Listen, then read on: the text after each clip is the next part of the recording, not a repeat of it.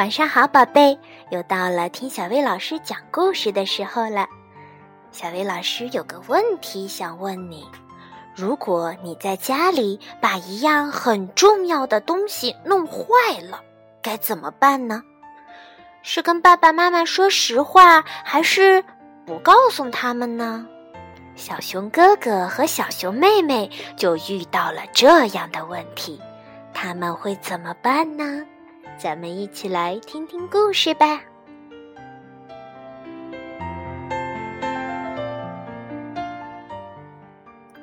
这一天，熊王国里静悄悄的，一丝风也没有，连空气都好像凝固了。贝贝熊家的树屋上的叶子也没有了往日的沙沙声。只有蜜蜂还像往日一样忙碌着，一切都显得那么平静。然而，在这样的日子里，有时也会兴起轩然大波。树屋里，小熊哥哥和小熊妹妹正百无聊赖地坐在那儿，一副无所事事的样子。小熊哥哥手里托着足球。他最近迷上了足球，一直在练任意球。小熊妹妹懒洋洋地坐在安乐椅上，想着该干点什么才好。熊爸爸、熊妈妈都不在，熊爸爸在店里做家具，熊妈妈出去买东西了。小熊妹妹说：“想起来了，咱们去采野草莓吧。”小熊哥哥想了想，说：“不去，野草莓的刺太多了。再说，草莓籽儿老爱塞牙缝。”小熊妹妹又说：“要么去玩花样秋千转，看谁转的多还不晕。”小熊哥哥想了想，说：“没劲。再说，昨天刚玩过。”小熊妹妹生气了。冲哥哥发起脾气来！天哪，你到底想玩个什么？就知道坐在那儿抱着个足球，一定是爱上他了吧？小熊哥哥反驳说：“才不是呢！告诉你一件事儿，我能带球绕过你，不信咱们打赌。”小熊哥哥足球踢得很棒，运球技术更是很棒，可是小熊妹妹也不差。窗外，一只模仿鸟正栖息在树枝上，看见了接下来发生的一切。小熊哥哥和小熊妹妹面对面站着，球放在中间。小熊哥哥先用右脚控制着球，然后换成了左脚，骗小熊妹妹闪开了位置。接着，他用右脚闪电般的对着窗户凌空一射，差点射出去。但小熊妹妹的动作更快，她伸出左腿，用膝盖挡住了球，球弹到了书架上，弹到了椅子上，又弹到了脚凳上，最后打在了熊妈妈心爱的台灯上。哗！台灯掉在了地板上。模仿鸟惊叫一声，咻的一下子飞走了。正巧看见熊妈妈从市场回来了。和所有的家庭一样，贝贝熊家也有家规：一条是不准在床上吃蜂蜜，另一条是不准脚上带泥、踩干净的地板，还有一条就是不准在家里踢球。怎么办？兄妹俩，你看看我，我看看你，又看看被打碎的台灯。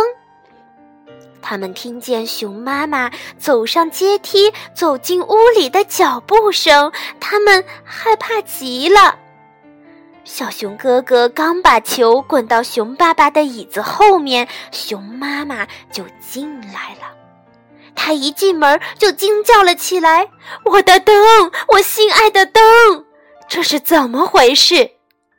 他边问边直定定地看着孩子们的眼睛。快说！孩子们也盯着熊妈妈的眼睛，又相互看了看。他们编了一个熊王国有史以来最大的谎言。妈妈是鸟干的，对，是一只紫色的大鸟，长着黄色的脚。嗯，它的翅膀尖是绿的，它的脑袋上还长着几根怪怪的红羽毛。和大多数谎言一样，紫色鸟的谎言越编越悬，越编越离谱。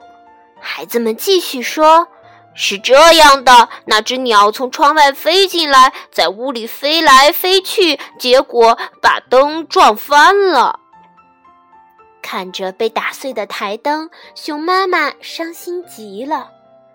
这时，熊爸爸从店里回来了。孩子们又向爸爸叙述着大鸟飞进窗户打烂台灯的过程。第二次说谎就更难圆了，因为他们已经记不清第一次是怎么说的了。熊爸爸说：“你们把我弄糊涂了。”是一只长着绿色翅膀尖儿、黄色脚的紫鸟呢，还是长着紫色翅膀尖儿、绿色脚的黄鸟呢？还是长着黑点的白鸟，就像我椅子后面的足球一样？看着熊妈妈收拾台灯碎片时那伤心的样子，孩子们再也编不下去了。小熊哥哥说。妈妈，台灯碎了，我们也很难过。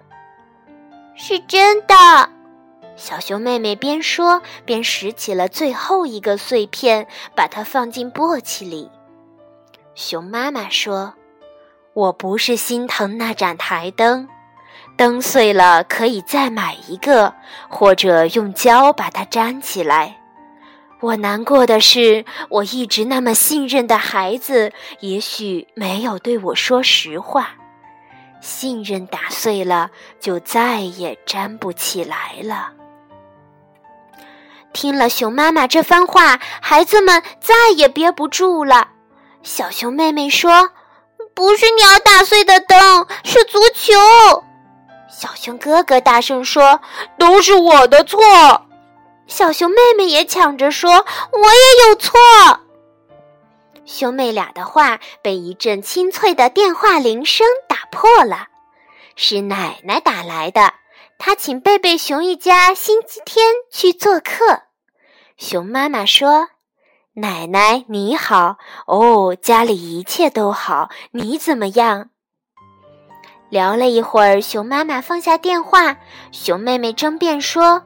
妈妈，你对奶奶说这儿一切都好，那不是实话。熊妈妈说：“我说的是实话。我的两个可爱的孩子刚刚上了一堂非常重要的课，实话实说。还有什么比这更好的呢？来，咱们一起帮爸爸把台灯粘起来吧。”孩子们可能不会十全十美，时不时的小熊哥哥和小熊妹妹也会忘了家规。有几次，小熊哥哥在床上吃蜂蜜；有一次，小熊妹妹把脚上的泥踩在了干净的地板上；还有一两次，小熊妹妹和小熊哥哥已经在家里玩起了球，才想起来家里不许踢球。不过，他们再也没有说过谎，因为信任一旦被打破，就再也粘不起来了。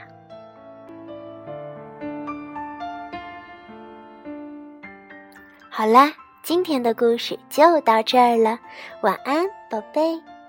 他们。